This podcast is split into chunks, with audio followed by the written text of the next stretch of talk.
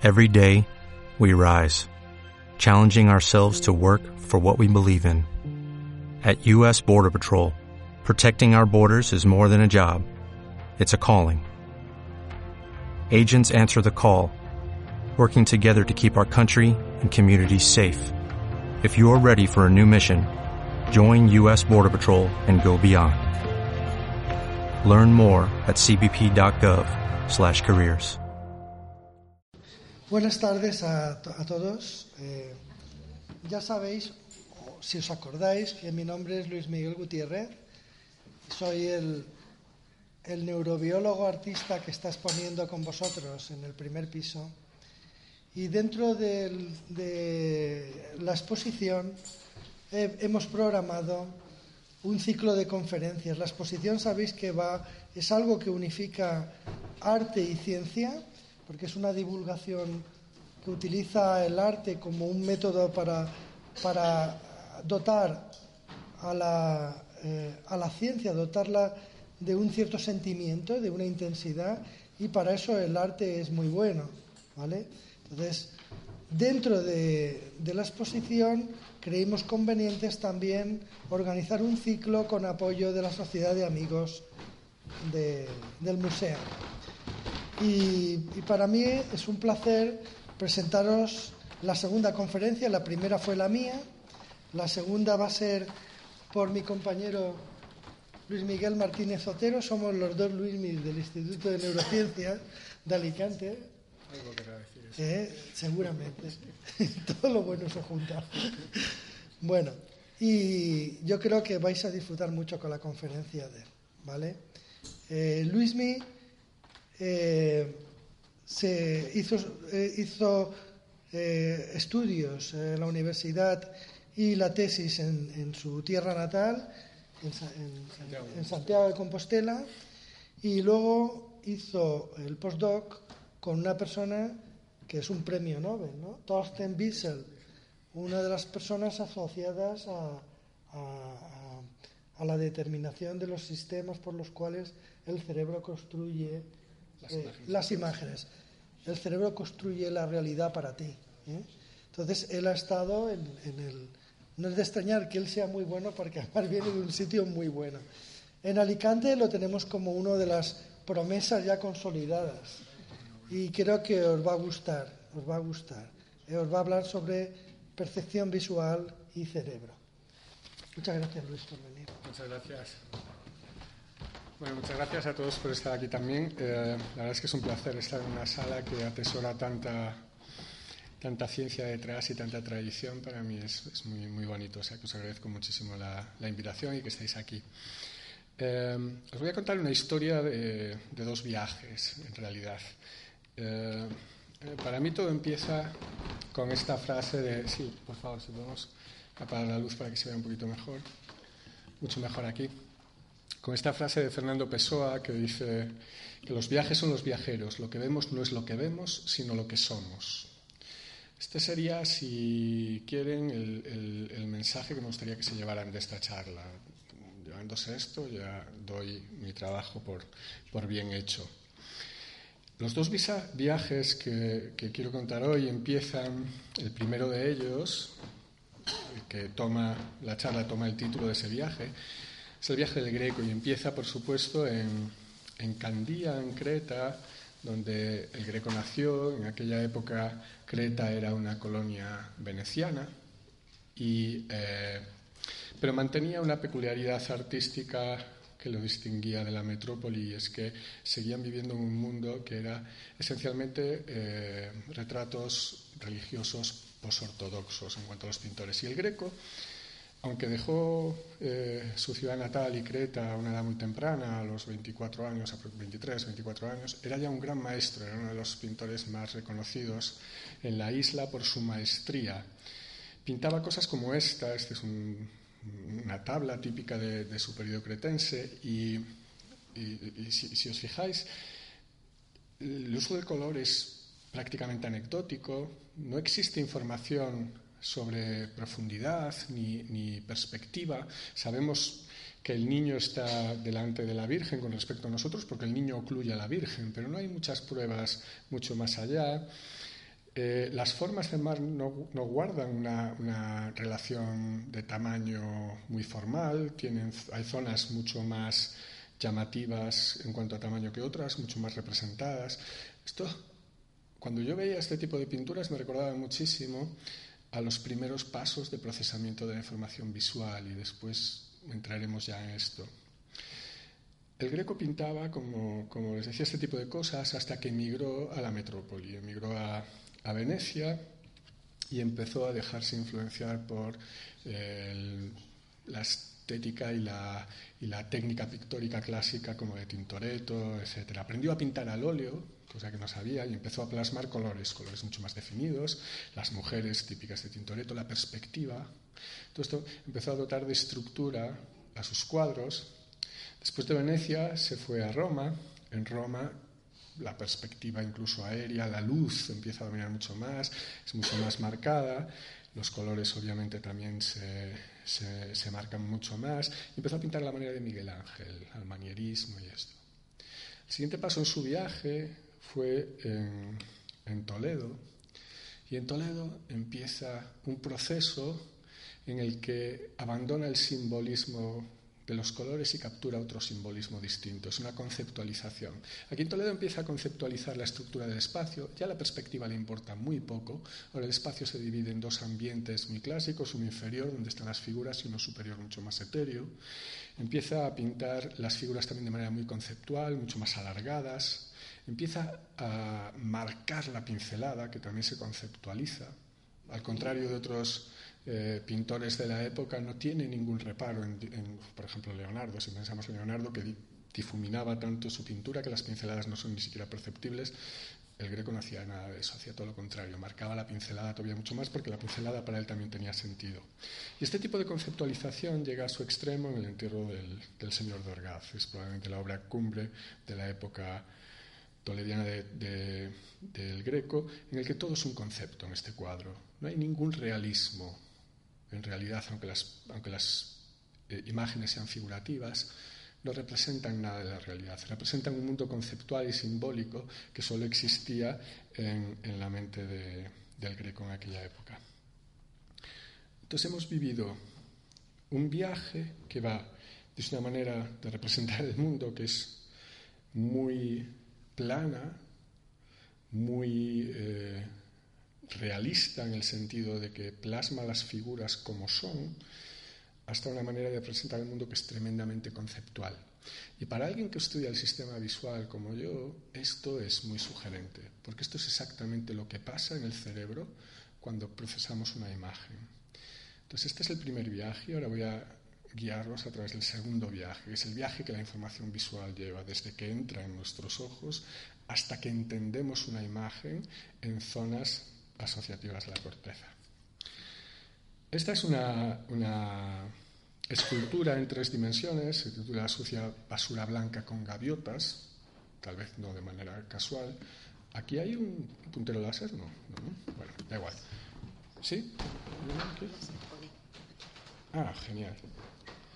Eh, se, denomina Sucia basura blanca con gaviotas, es de Tim Novelis y Webster que tiene una peculiaridad, y es que cuando está iluminado desde un punto muy concreto del espacio, que correspondería con su punto de visualización, proyecta sobre la pantalla que hay detrás una sombra que en apariencia nada tiene que ver con la naturaleza física real en tres dimensiones de la escultura que le da origen a esa sombra. Todos pensaríamos, si viésemos solo la sombra, que lo que estamos viendo son dos personas sentadas espalda contra espalda, fumando y bebiendo. Sin embargo, la que lo dio origen es esta esta estructura de sucia basura blanca con gaviotas. Esta ambigüedad entre el origen de una imagen y la imagen en sí proyectada sobre una superficie en dos dimensiones es lo mismo que sucede con nuestro sistema visual. Es la ambigüedad a la que se tiene que enfrentar el cerebro a la hora de interpretar una imagen, porque el mundo solo proyecta una imagen en dos dimensiones sobre una superficie plana, que son nuestras retinas en el fondo del ojo.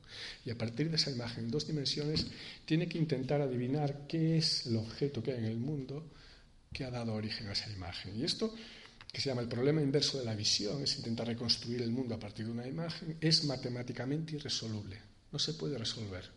Porque hay infinitas soluciones, hay infinitos objetos que puestos a una distancia determinada, iluminados desde un punto concreto, habrían dado exactamente la misma imagen que este montón de sucia basura blanca con gaviotas. ¿Cómo lo resolvemos entonces?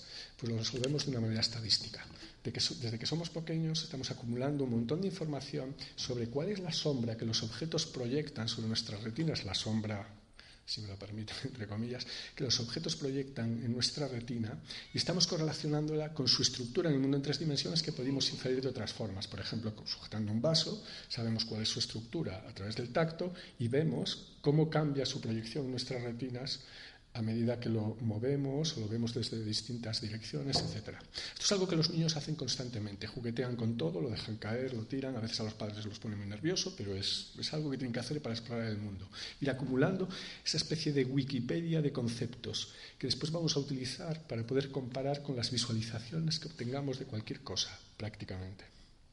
Este es un problema muy importante que tiene la visión y así es como lo resuelve. Hay más problemas que tiene la visión. Otro de los problemas que tiene la visión es la cantidad de información que recibimos constantemente. No es solo que recibamos información de esta manera tan particular en dos dimensiones, sino que recibimos mucha. Recibimos alrededor de 70 gigabytes de información por segundo. 70 gigabytes de información por segundo a lo mejor no les parece una cantidad demasiado exagerada, pero es el equivalente a ver 70 películas de cine con sus imágenes, su banda sonora y sus diálogos por segundo. 70 cada segundo. Es algo que sobrepasa incluso nuestra capacidad de comprensión. Entonces, el cerebro ya tiene que hacer algo con esta información. Una de las cosas que tiene que hacer es filtrar la mayor parte de la información. O sea, no solo la recibimos en dos dimensiones, sino que desechamos casi toda la información que recibimos para poder construir una imagen que nos sea mucho más útil. ¿De qué forma la desechamos? La desechamos de muchísimas formas. Y esta es una de ellas. Una de ellas que es un poco contraintuitiva, pero espero que podáis, eh, que podáis disfrutar. Esto es una ilusión visual en la que quiero que veáis cómo hay un, grupo de puntos que están dispuestos en un anillo alrededor de un punto. Uy, perdón. Lo que quería hacer era esto. En realidad. Alrededor de un punto blanco central. ¿Vale? Quiero que, miréis a ese punto blanco central sin mover los ojos y eh, veréis que los puntos están flaseando, cambiando de color. ¿Vale? ¿Lo veis? Cómo flasean y cambian de color todos ellos. Bueno, ahora quiero que sigáis mirando al punto blanco central y de repente veréis que todos los puntos empiezan a rotar en el disco y aunque siguen flaseando, cambiando de color, si estáis mirando al punto blanco central, no los veréis cambiar de color. Y aquí va. ¿Los veis cambiar de color cuando rotan? Pero mirando al punto blanco central, ¿Y ahora los veis cambiar de forma mirando al punto blanco central? ¿Cuántos los veis cambiar de forma? Uno, dos, tres, cuatro. Esto es una anomalía, quiero decir. Normalmente no hay nadie que, no los vea cambiar de forma. Sin embargo, si los seguís, sí los podéis ver cambiar de forma. Si los seguís ahora, en vez de mirar el punto blanco central, miráis a uno de los puntos y los seguís mientras rota, entonces lo veréis que sigue cambiando de color. Sin embargo, si, si os fijáis justo en este punto blanco central, cuando rota, es muy difícil que se vean cambiar de color. ¿Por qué es esto? Esto es algo que incluso los magos conocen desde hace milenios, que es que hay distintos tipos de cambio y de movimiento que son prioritarios para nuestro cerebro. Los cambios de color en cada punto tienen muy poquita relevancia porque son muy locales. Los cambios de rotación son cambios globales, tienen más relevancia para nosotros, entonces van a tener prioridad en nuestro cerebro, esos los vamos a ver muy claramente y al ver esos desatendemos los otros y los otros se oscurecen y no vemos casi ninguno de esos otros cambios. Entonces un mago cuando quiere hacer un movimiento de prestidigitación generalmente lo acompaña en un movimiento de traslación amplio y por el medio está cambiando cosas en su mano que nosotros no veremos normalmente. Eh, cosas más interesantes es, eh, sobre la manera en la que procesamos información visual es que nuestro sensor, nuestras retinas no son homogéneas a lo largo de todo el espacio. Lo que quiero decir con esto es que tenemos un punto que tiene una agudeza visual mucho mayor y casi todo el resto de la retina tiene una agudeza visual muy, muy mala.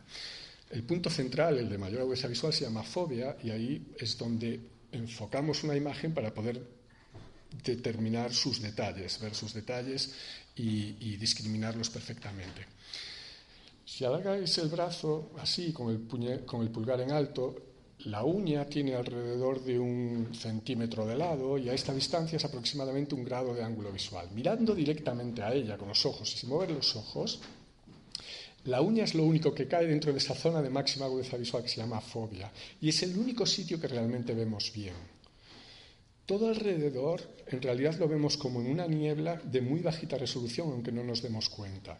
De hecho, si la parte de la fobia de la retina se muriese por algún eh, infarto, por alguna lesión, aunque perseverara, aunque, aunque siguiésemos manteniendo la visión en el resto de la retina, seríamos declarados legalmente ciegos, porque vemos muy, muy mal con el resto.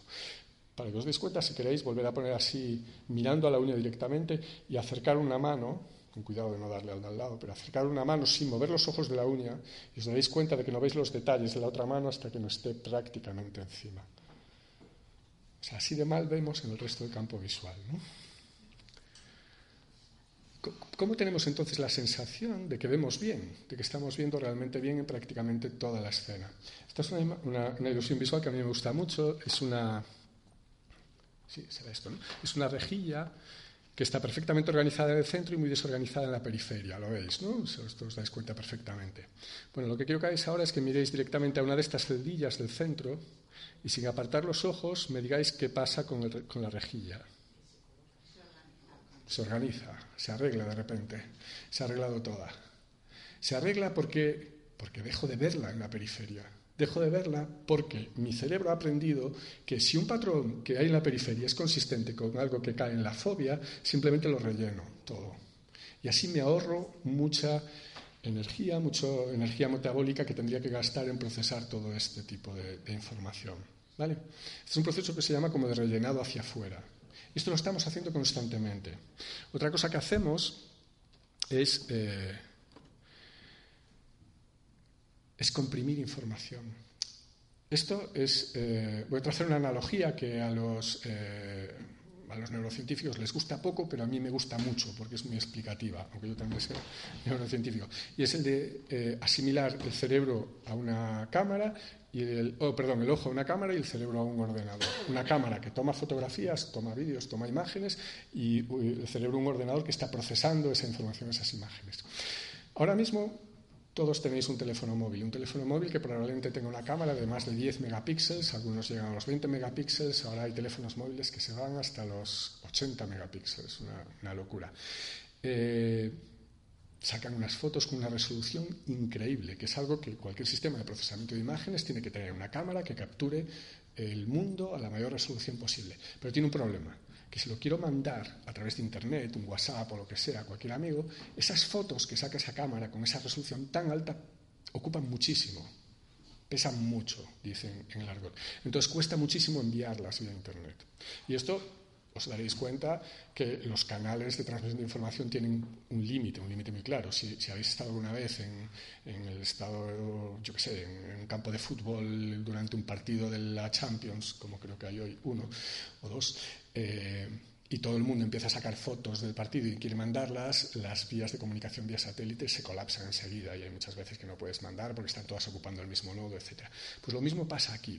Los ingenieros que hicieron se dieron cuenta de que los límites de, los canales de comunicación se iban a sobrepasar muy, muy rápidamente y empezaron a diseñar algoritmos de compresión de información. Saco la imagen todavía con la resolución tan alta como quieras, pero comprimo esa información muchísimo y la envío Después el sistema receptor tiene el algoritmo de descompresión, que es complementario al de compresión, y la vuelvo a ampliar, vuelvo a recuperar la información que tenía en origen, prácticamente sin pérdida. Muchos de estos algoritmos pierden un poquito, pero es una pérdida no significativa ahora mismo. A nosotros nos pasa exactamente lo mismo. Tenemos un ojo que tiene una cámara de 105 megapíxeles, 105 sensores pequeñitos que están tapizando toda la retina y son los que capturan la información del mundo. Si quisiera enviar esos 105, información de esos 105 millones de fotoreceptores, de píxeles que tengo en el ojo, al cerebro, el sistema de comunicación, que es este nervio óptico que tenéis aquí, tendría que ser tan gordo, tendría que tener 105 millones de cables y tendría que ser tan gordo prácticamente como un ojo. ese ojo ocuparía aproximadamente entre un tercio y, casi la mitad de cada uno de mis hemisferios cerebrales, ocuparía un montón de espacio. la superficie receptora en el cerebro, el núcleo que recibe esa información del cerebro, tendría que crecer para poder recibir toda esa información de manera correlativa. El núcleo segundo, que serían ya áreas de la corteza cerebral que procesa información visual, tendría que escalar también de manera correspondiente para poder adquirir toda esa información. Así sucesivamente, mi cabeza acabaría teniendo el tamaño de prácticamente la mesa que tenéis, que tenéis aquí aproximadamente. Algo que no sé si os he metido una imagen estéticamente muy dudosa, pero yo con esa cabeza sería horrible, pero además sería metabólicamente, biológicamente inasumible, no podría mantenerlo. Entonces, ¿cuál es la solución que la evolución ha encontrado? Pues exactamente la misma, comprimir la información. Paso de los 105 millones de píxeles que tengo en origen, que tiene la capa de fotorreceptores de la retina, a un único millón, solo un megapíxel, que es el número de fibras del nervio óptico que envían la información desde el ojo hasta el cerebro. Es decir, podemos seguir comprándonos teléfonos móviles con cámaras de 20 megapíxeles, pero al final el sistema con el que proceso la información yo, el que la recibe, que es el cerebro, solo tiene una resolución de un megapíxel aquí. Y esto es una cosa muy peculiar, porque comprimimos la información y cuál es el sistema para descomprimirla que me permite volver a ver con esta apariencia de resolución tan alta y de, y de realidad tan, eh, realmente llamativa. Estas son cosas que estamos investigando en el laboratorio, ¿no? pues, eh, alguna de estas cosas. Pero es muy, muy, muy eh, llamativo. paso. Vale.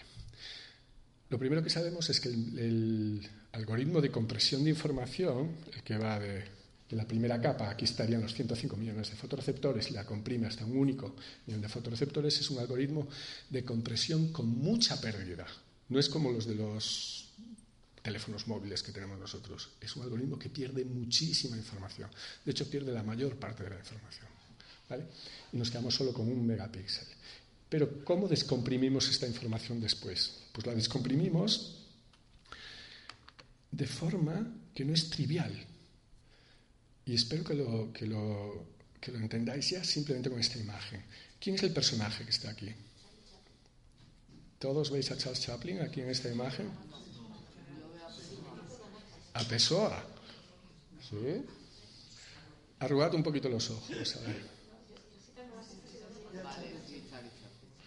¿Todos veis a Charles Chaplin? ¿Eh? Vale. Esta es una imagen, no es una imagen casual, esta es una imagen que en el laboratorio hemos simulado el mecanismo de compresión de la retina y esto es lo que sale del ojo hacia el cerebro. Vuestro cerebro utiliza esta imagen para recrear a Charles Chaplin ahí. Y si sabéis, porque sabéis que este es Charles Chaplin, ya sabéis todo lo que os voy a contar a partir de ahora. Y si, no, seguimos. Pero, pero, si lo sabéis, pues así. La descompresión se hace por interpolación y esto es muy divertido porque es exactamente lo mismo que hacen los sistemas de, compresión y descompresión artificiales, los que podemos tener entre nuestro teléfono móvil y el Photoshop de nuestro ordenador.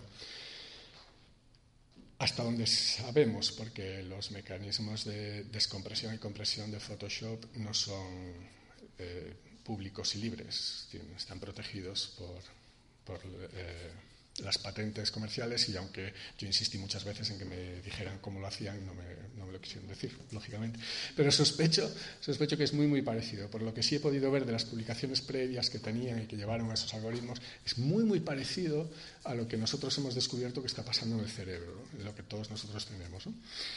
Y esta manera de incrementar ahora la información de nuevo en este segundo núcleo que se llama DLGN, bueno, es el, núcleo geniculado lateral del tálamo, que es el primero que recibe la información del ojo, es eh, una descompresión que simula la información que ha sido perdida en el algoritmo de compresión aquí, justo aquí. La simula de una forma muy peculiar. Eh, al hacer esta descompresión por interpolación, podemos recuperar una imagen como esta. Esta es una imagen tomada por un sensor a una alta resolución, comprimida, el sensor es pequeñito ahora, se comprime y se descomprime así. Al descomprimirla recuperamos muchos aspectos de la imagen, pero hemos perdido algo. Hemos perdido algo que seguramente notáis todos, hemos perdido nitidez en la imagen, muy claramente nitidez. Esta imagen es mucho más borrosa, esta, que esta imagen. Eh, ¿Por qué hemos perdido nitidez? Por el propio proceso de interpolación que lleva a recuperar la resolución. Esto es algo que Photoshop también ha tenido que lidiar con ello. ¿Y Photoshop cómo lo hace?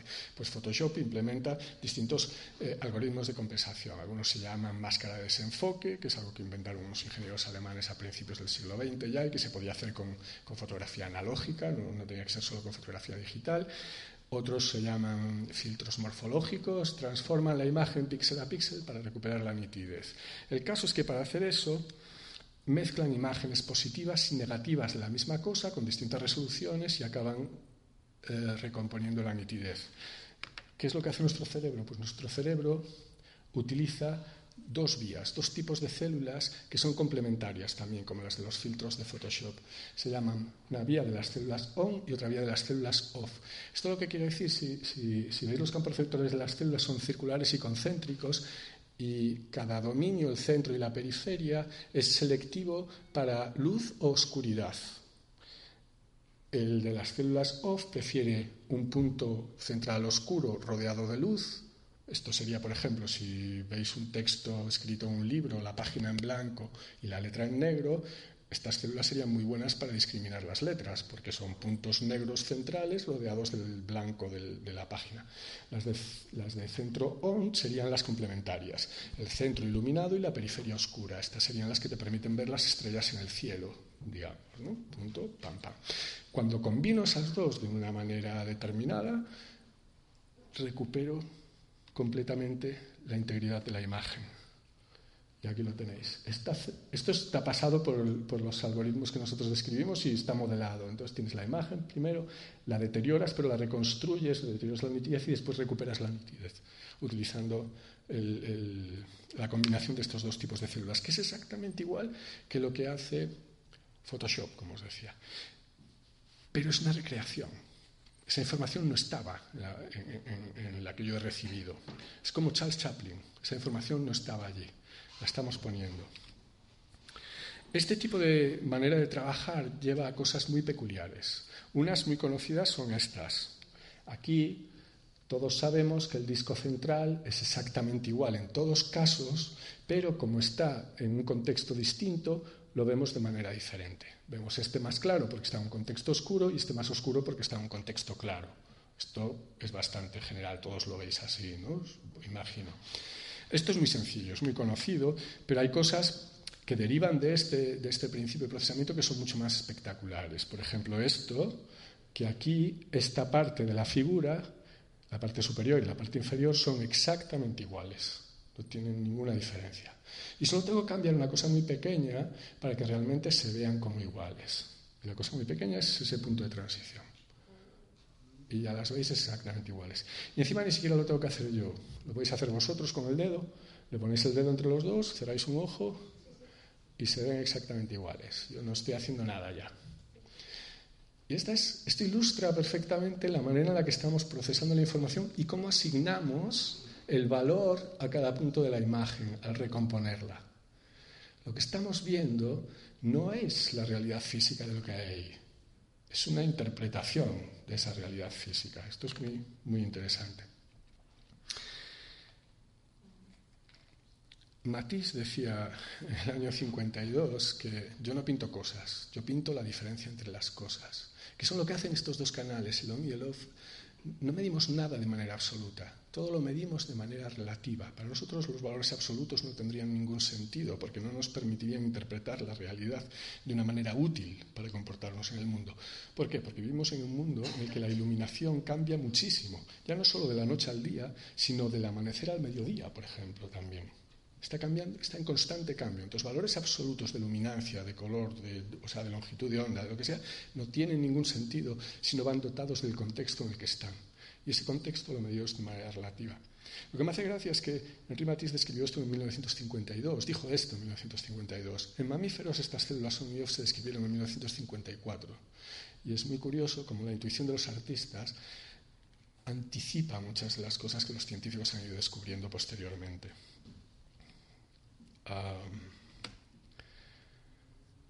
el contraste Por lo tanto, es algo completamente crucial para a la hora de entender una imagen. Este es un cuadro de, Rembrandt, el filósofo en meditación, que eh, yo cuando lo veo siempre me sigo maravillando de que Rembrandt haya decidido ocupar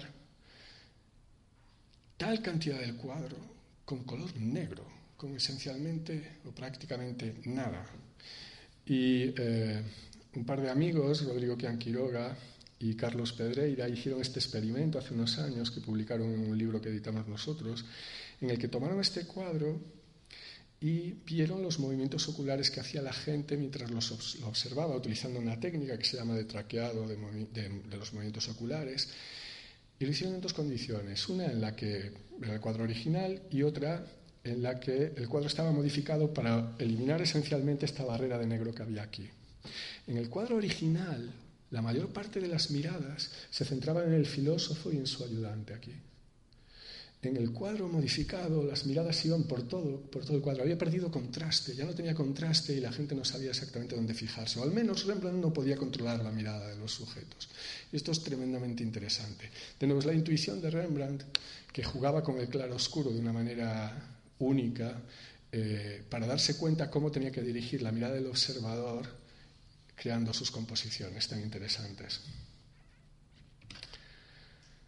La forma de prosa relativa no es única de, la luminancia o del atributo del, brillo o del color en, una imagen, sino también lo es de la forma, del tamaño. Aquí lo tenemos en tamaño, vemos estos círculos centrales, de nuevo Sabemos que son exactamente iguales, pero si os dijese cuál veis que es ligeramente más grande, prácticamente todos vosotros me diríais que este.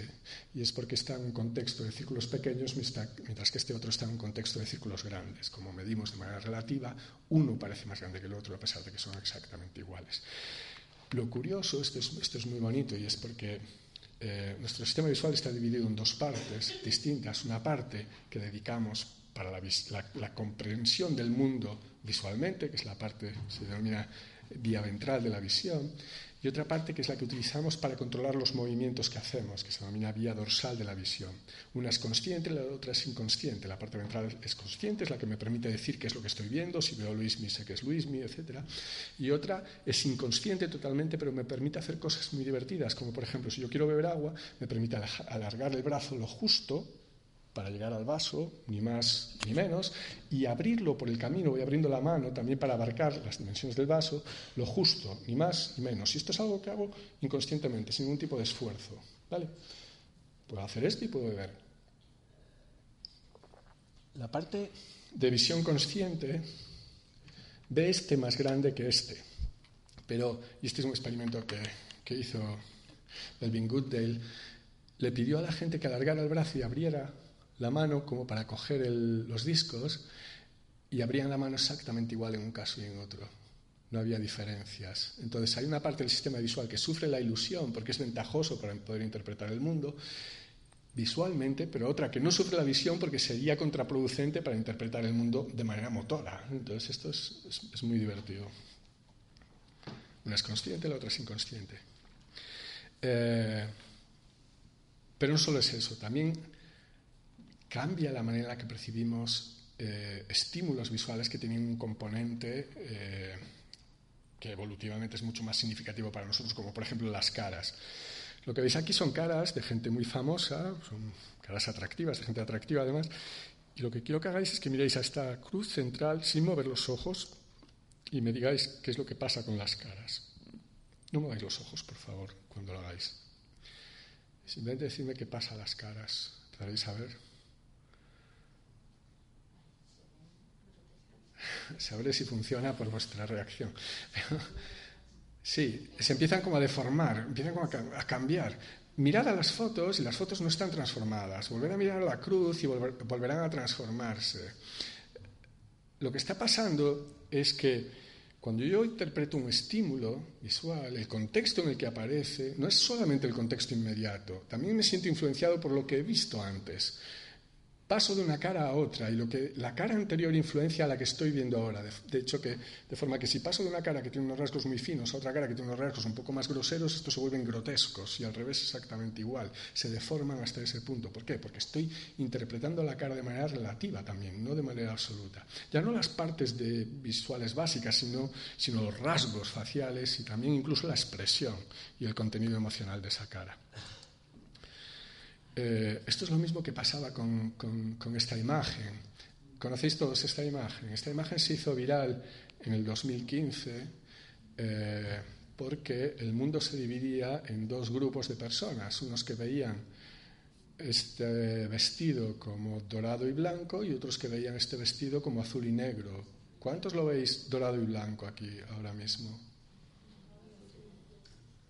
Azul y oscuro, negro oscuro o algo así azul y marrón, sí, tirando a negro, azul y tirando a... Es un dorado muy oscuro tirando a negro.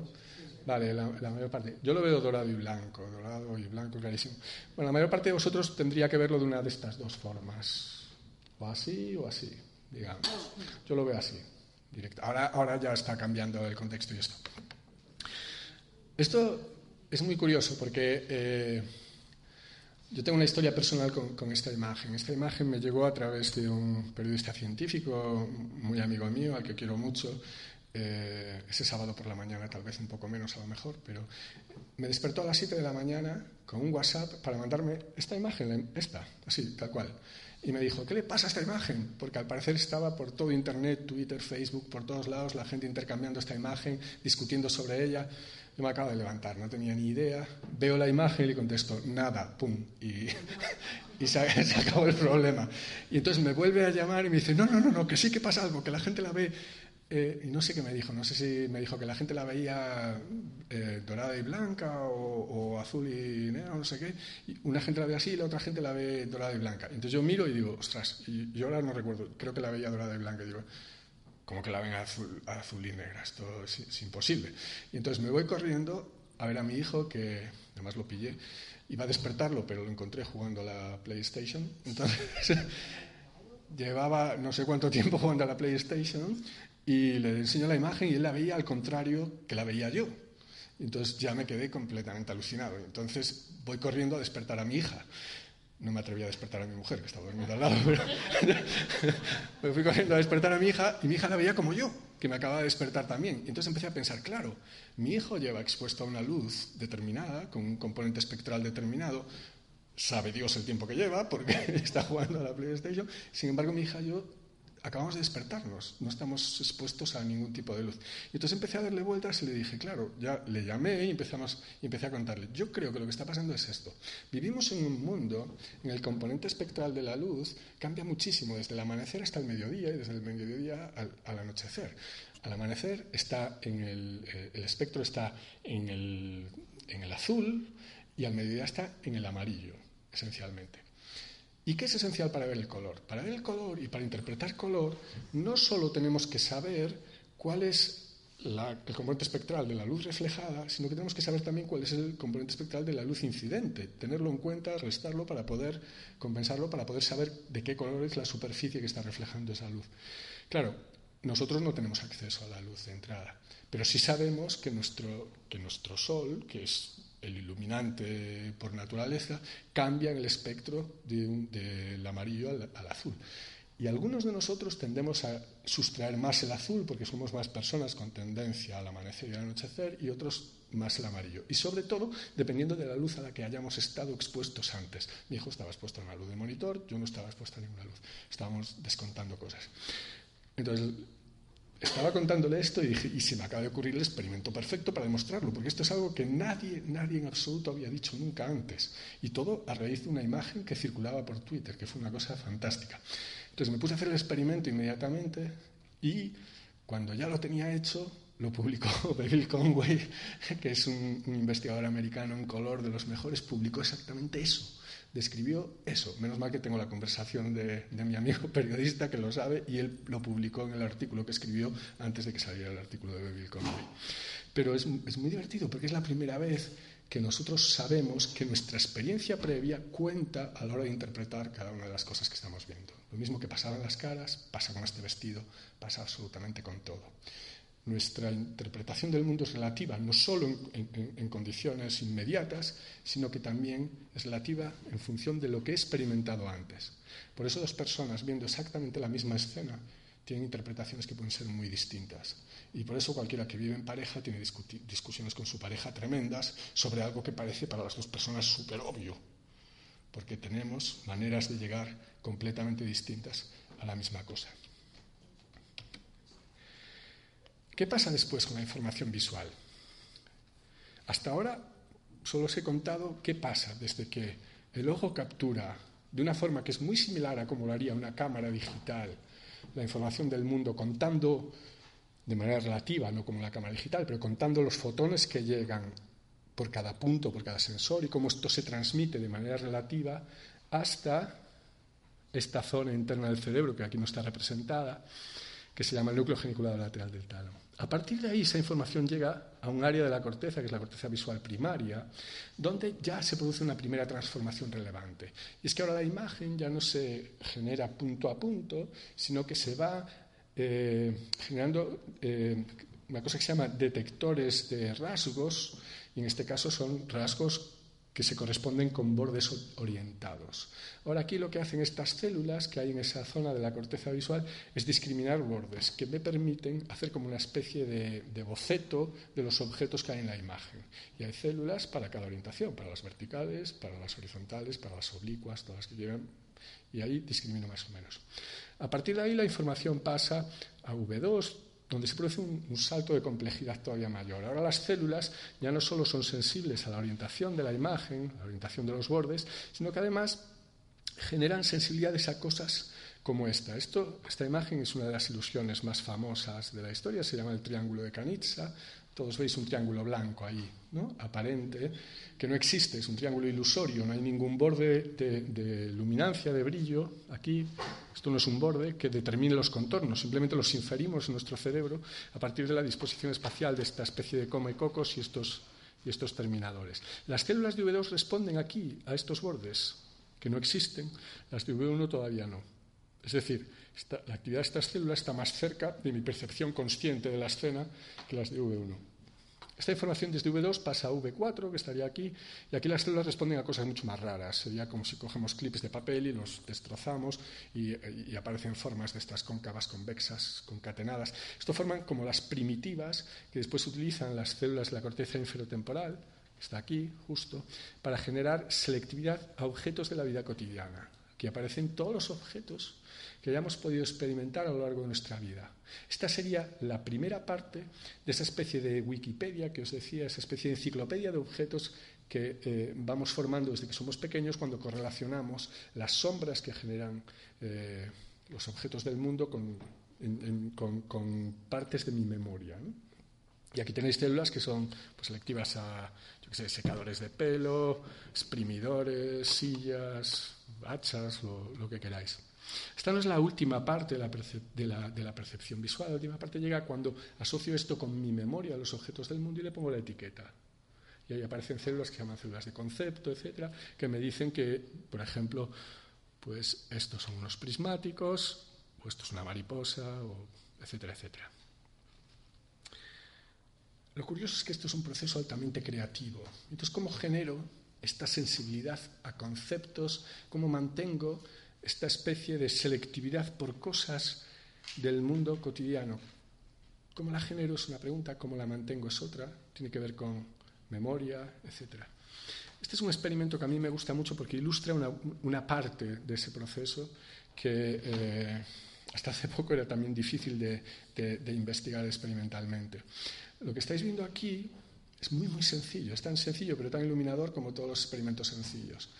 Lo que estáis viendo aquí son dibujos de neuronas, las células que, forman la sustancia gris de eh, la materia gris de nuestro sistema nervioso. Y veis que están organizadas en tres filas. Son distintas y estas tres filas fueron dibujadas por tres colectivos de personas diferentes. Uno son, uno de los colectivos, estudiantes de grado de biomedicina que han tenido cierta experiencia estudiando neurociencia, pero bueno, tampoco para tirar cohetes, probablemente un, cuatrimestre o algo así, tampoco mucho. El segundo colectivo son estudiantes de grado y de posgrado de neurociencia ya, que han tenido eh, ya algún año de experiencia con la neurociencia. Y el tercer colectivo es gente como Luis mío, como yo, que tenemos ya décadas de experiencia estudiando neurociencia. Si os preguntase qué colectivo creéis que dibujó cada una de las filas, ¿qué me diríais? La fila de arriba, por ejemplo. Los más expertos. Más expertos. ¿Alguien? Bueno, ¿quién está en desacuerdo a que los más expertos sean los que han dibujado la de arriba? En desacuerdo. Vale. ¿Y quién está de acuerdo? Más o menos está al 50% la cosa. Vale. Los de arriba son los estudiantes de, grado de biomedicina. Son los que no tienen ni idea de lo que es una neurona, ni la más remota idea. De hecho, tanto no tienen ni idea que dibujan todas las partes de la neurona y le ponen nombres a las cosas, por si acaso no está claro lo que es cada una de esas cosas.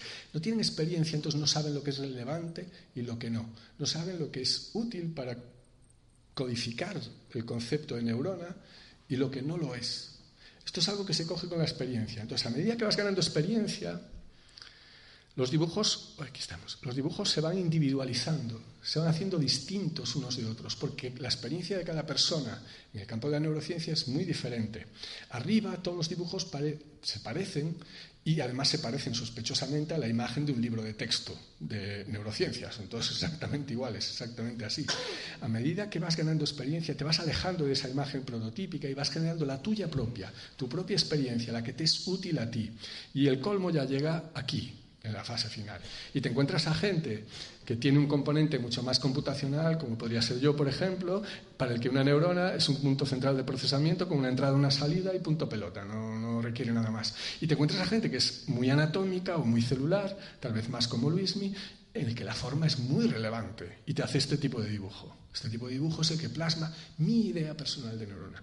La experiencia de cada uno de nosotros es personal e intransferible. Nosotros compartimos muchas cosas, compartimos un devenir evolutivo, esto lo llevamos juntos, compartimos ciertas partes de nuestra eh, cultura social, nuestro propio grupo, esto también es común a todos nosotros, pero lo que compone nuestra experiencia personal es único e intransferible, yo no se lo puedo dar a nadie. De nuevo, por eso dos personas, incluso Luis y yo, mirando exactamente la misma cosa, con un pasado común muy fuerte, vemos cosas esencialmente distintas. Si yo veo una neurona, probablemente vea esto. Si Luis me ve una neurona, estará más cerca de esto, seguramente, sin duda. Aunque yo podría Ver lo otro, sí, sí, sí. Hay muchas bolitas. Esto nos lleva a qué significa entonces conceptualizar, qué significa y por qué es importante conceptualizar. Lo que en el en el siglo XVII ya postuló la existencia de un idioma imposible que reflejase toda la variedad que hay en el mundo. Es decir, cada cosa individualizada debería tener un nombre distinto. Y lo refutó, diciendo que entonces sería imposible abstraerse, sería posible pensar, sería imposible planificar. Eh, Borges tomó la idea para escribir el cuento de Funes el Memorioso que es un cuento delicioso. Es probablemente la mejor descripción moderna de los procesos de memoria que hay, es ese cuento que Funes publicó en una única página de periódico, ni siquiera ocupándola entera. Si no lo han leído, por favor, léanlo, está disponible gratuitamente en Internet y es delicioso. Se lo puedo, puedo hacer un spoiler ahora, como se dice, y, contarlo así muy rápidamente. Pero Funes, venga, lo voy a hacer. Eh, Funes se cayó un caballo, era un vaquero de la Pampa, se cayó del caballo y a partir de ese momento en que se cayó del caballo era capaz de recordar absolutamente todo lo que le pasaba. Hasta tal punto que si, quería recordar lo que había hecho ayer, tardaba todo el día de hoy, porque iba exactamente punto por punto. A Funes le molestaba que el perro visto, eh, que el nombre genérico de perro abarcara al perro visto sentado a las 15.35 segundos y al perro visto de pie a las 15.30 y 45 segundos tenía que tener nombres diferentes. La hoja vista de, cara y de vez también tenía que tener nombres diferentes para él. Era incapaz de pensar, era incapaz de abstraer. Todo era una reproducción pura y dura de la información que iba recibiendo. Entonces, nosotros no hacemos eso, nosotros conceptualizamos, perdemos todo de neurona y la adaptamos a nosotros mismos para poder abstraernos en el concepto de neurona y poder pensar en qué significa eso y poder relacionarlo con otros conceptos, etcétera, etcétera. Entonces, nuestra percepción es mucho más creativa o reconstructiva que la de Funes. Y está basada en esta correlación, en la correlación de las cosas que llegan, la información que llega, con la interpretación que damos a esas cosas la información que llega. Este es uno de los cuadros de Matamoro, es un pintor gallego como yo, que a mí me, gusta mucho porque juega mucho con la percepción. Si yo os pregunto qué es lo que veis aquí, prácticamente todo el mundo me diría un conejo. Todos sabéis que es una bolsa de plástico de supermercado, pero lo que salta rápidamente es el concepto, y es un conejo, estoy, estoy viendo un conejo. Casi todos diríamos un conejo porque es tan poderosa la asociación de esta figura con un conejo, y el conejo es algo que tenemos todos también es absolutamente conocido para nosotros, que es, inmediata. Pero este es otro cuadro de Dean, si os pregunto, ¿qué es lo que estáis viendo aquí? Es obviamente una representación de papel de embalar, pero una mantis religiosa, ¿alguien ve una cosa diferente? Un monje, qué bueno. Un pescador es común también. Un director de orquesta, esto, está muy bien. Mi hijo diría que es un espadachín, pero bueno, claro, es joven. Me han dicho Anakin Skywalker, me han dicho alguien en una carroza llevando las riendas de una carroza, me han dicho un montón de cosas así, ¿no? Un Jedi esto, como Anakin esto. El caso es que cuando doy muy poquita información, tenéis que poner vosotros mucha más de vuestra biblioteca. Lo que estáis intentando es coger esto, que obviamente no tiene anclada una solución tan fuerte como la del conejo, y estáis recorriendo vuestra biblioteca hasta que llegáis al concepto que mejor se asocia. Y para cada uno es distinto. ¿Por qué? Porque no estoy fijando esa representación. Picasso decía que eh, cuanto más trabajo tenga que hacer la audiencia, mejor. Da la mínima información posible en el cuadro. ¿Por qué? porque rellenará la información con aquello que está más íntimamente relacionado con ellos y causará un mayor impacto para la audiencia. Y cada uno rellenará la suya. Si tú das toda la solución, dice, estás dando la tuya. Y eso a algunos les gustará y a otros no. Tipo listo. Entonces ya sabéis por qué este es Charles Chaplin. Es Charles Chaplin, o veis a Charles Chaplin, porque Charles Chaplin ya está en vuestra cabeza. Si Charles Chaplin no estuviera en vuestra cabeza, no lo veríais. Si yo hiciese esto mismo con la imagen de mi hijo, no sabríais quién es. Sabríais que es una persona, pero no sabríais quién es. Si lo supieseis, me preocuparía. no sabríais exactamente quién es. es por eso, porque está en vuestra cabeza. Entonces, este es un juego que es tanto científico como filosófico y que a mí me apasiona ahora mismo, que es el de si yo para ver algo ya tiene que estar dentro de mi cabeza, ¿cómo llega a estar dentro de mi cabeza? La primera vez, cómo se produce esa, asociación, esa creación de una célula nueva que codifique este tipo de información por primera vez. Entonces voy a intentar hacer un juego para demostrar cómo se produce esto, ¿vale? A ver si, si llego... Ah, no es este, es, es un poco después, pero bueno, esto es, de nuevo, que ver es un proceso creativo, ¿no? Que si ahora os pregunto ¿qué es esto? Pues vais a ir a vuestra biblioteca y vais a intentar decir, bueno, hay gente que dice que es un candelabro, un tridente, un tenedor, si les hago... Va. Al director... Ese, también me lo han dicho, lo del director de orquesta, es verdad. Y está muy bien. Pero esto es algo que yo generé a partir de, de una obra de, que seguro que vais a reconocer algo mucho más interesante ahora mismo para algunos, sobre todo. Este es Picasso. Y Picasso era cuando decía esto, dale la mínima información a la audiencia, que él reconstruya todo y así causarás el, mayor de los impactos. Pero entonces, ¿cómo llega, cómo llega un concepto a, producirse? ¿Cuántos conocéis esta ilusión? levantad la mano los que conozcáis esta ilusión. Tú sí, ¿no? Vale. Lo que quiero que hagáis es, voy a retomar entonces esa idea de cómo llego a generar, cómo llega a producirse esta, forma primigenia de, almacenar una información en mi cabeza que nunca ha estado antes. Entonces, por, favor, si alguien ve lo quiero que quiero que empecéis a imaginaros qué es lo que estáis viendo aquí. pero bueno, si alguien está muy seguro, ah, creo que es esto, que no lo digan alto. Pero bueno, podéis ir. ¿Sabéis lo que es? a mí me parece que es obvio, es, muy claro, muy claro. ¿Todos lo tenéis? Lo, lo que hay ahí. ¿Un? Un tornado. Un tornado. Un ala de mariposa a la derecha. Una lámpara saliente y tal. Vale. Os dejo un minutito más, simplemente. Bueno, no tenemos muchos minutitos. ¿eh? No, vale. Pues nada, porque estoy terminando. Vale. Pues entonces lo digo. Es una vaca. Una vaca. ¿La veis, la vaca? ¿No? Os, os voy a ayudar un poco. ¿Veis los, ¿Veis los ojos, las orejas? Este es el morro de la vaca. Aquí hay un cuerno la vaca. Este es el cuerpo de la vaca. ¿Lo veis? Ahora, ¿Ahora veis todos la vaca, más o menos. ¿Eh? A ver, vamos a ver. ¿Veis la vaca ahora?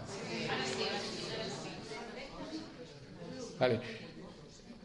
Antes estabais cogiendo la imagen y recorriendo vuestra biblioteca intentando encontrar algo que cuadrase y decíais eso, pues tornado, eh, a la de mariposa, no sé qué, no sé cuánto, pero no teníais la solución adecuada que, hiciese la correlación fuerte. Ahora ya la tenéis todos y ahora ya estáis asociando esto a lo que es que es la vaca. Esto es la creación de una asociación por primera vez. Estáis asociando por primera vez a esto. A partir de ahora, cada vez que veáis esta imagen, vais a ver la vaca, porque ya está, ya está la célula dentro de vuestra cabeza. Lo siento. Eh, esto es otro. ¿La conocéis muchos esta también o no? ¿Sí? Bueno, todos veis la pared, la pared está del muro, veis la grieta en la pared, está gorda en el centro, y veis la piedra que está encajonada en la esquina de la grieta, esta piedra que está aquí encajonada en la esquina de la grieta. Vale, pues no es una piedra, es una vaca. no, no, es una vaca, no es una vaca. Pero tampoco es una piedra. En realidad, por ir, rapidito, esto es un puro que sobresale de la pared y esa supuesta piedra es la ceniza del puro.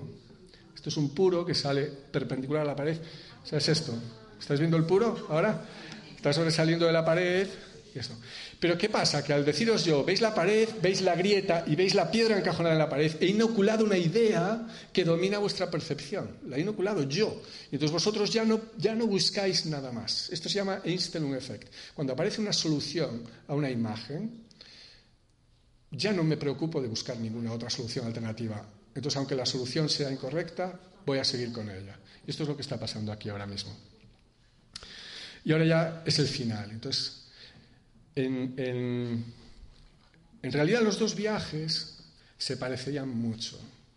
Hemos pasado de una visión del arte o, o, o de, la, o, de, la, imagen, en este caso, que lo que intentaba era reproducir la realidad de nuevo una visión muy ontológica de, de, del, del, arte y también de la percepción que se producía en, en el greco en sus orígenes, en el arte postortodoxo, o es lo que se produce en la retina, que es una imagen relativamente fiel. Y paso a una visión mucho más epistemológica, que en lo, que llego es a una comprensión de lo que es la realidad. Y, y eso, es lo que estoy, eso es lo que estoy plasmando finalmente. Y es lo que plasmaba el greco en Toledo y es lo que plasma mi cerebro finalmente. Los dos viajes son los mismos. Y es un viaje por encontrar la realidad esencial, la esencia de la imagen. Y eh, el greco, por supuesto, no tuvo demasiado éxito en su época. Tuvo éxito económico, éxito más o menos en España, pero no éxito relevante en el mundo del arte. De hecho, era muy despreciado por, por prácticamente todos los artistas contemporáneos y hasta de eh, un par de siglos más tarde de, su época. Fue eh, reencontrado, digamos, por gente que seguía su camino, que seguía intentando encontrar cuál es la pureza esencial de la imagen. Los primeros fueron los impresionistas. Este es Monet, que ya, ya no quería representar la imagen en sí, lo que quería representar era la impresión que la imagen causa en nosotros. Eh, los expresionistas querían ya simplemente ol, ol, olvidarse de, de, la imagen en parte y, eh, y capturar la expresión que era, que era eh, consustancial a esa imagen. Edward Munch podría ser uno de los, uno de los objetivos. Eh, los objetos en los cubistas se disolvían ya directamente, ya querían apartarlos por completo, por completo de la imagen, como Picasso. Y después, claro, por supuesto, en la abstracción. La abstracción ya tampoco habla ni siquiera de, de objetos eh, busca la estructura esencial de la imagen. Además, la abstracción puede empezar con, Kandinsky, con Mondrian, con Rothko y, por supuesto, con Malevich. Este es el punto culmen. Es difícil ir más allá. Picasso decía que el arte es la mentira que explica la verdad. Y con, lo intuitivo que era, tenía absolutamente toda la razón. Nosotros, desde la neurociencia, hemos aprendido que la percepción, nuestra percepción, es también una mentira, pero que explica perfectamente cuál es la realidad del mundo, de manera que yo puedo sobrevivir en él sin morir. Mi cerebro no me explicita la física real del mundo que hay aquí alrededor, me explicita la manera de entenderlo que me permite llegar a una relación con él eh, en el que pueda sobrevivir. Esto es el final. Eh, Esencialmente lo que os he dicho es que no existen verdades absolutas. Esto son palabras de Rorty, un filósofo americano que murió hace unos 10 años. Y el conocimiento no consiste en representar correctamente, fielmente el mundo, sino en llegar a entendimientos pragmáticos sobre él. Zeki, un neurocientífico, decía que el producto final de cualquier mecanismo cerebral, por muy complejo y desconocido que sea, solo puede considerarse una experiencia subjetiva. Cada una, nuestra interpretación es distinta en cada uno de nosotros. Hume, probablemente uno de mis filósofos favoritos, Decía que incluso cuando la mente opera por sí sola y experimentando el sentimiento de condena o aprobación, declara un objeto deforme y odioso otro bello y deseable, incluso en ese caso sostengo que esas cualidades no están realmente en los objetos, sino que pertenecen totalmente al sentimiento de la mente que condena o alaba. Y, y estamos en el mismo sitio en el que habíamos empezado. Pessoa, los viajes son los viajeros, lo que vemos no es lo que vemos, sino lo que somos. El viaje de la neurociencia, el viaje del arte, en realidad es el mismo, es el viaje al interior de nosotros mismos. Y muchas gracias.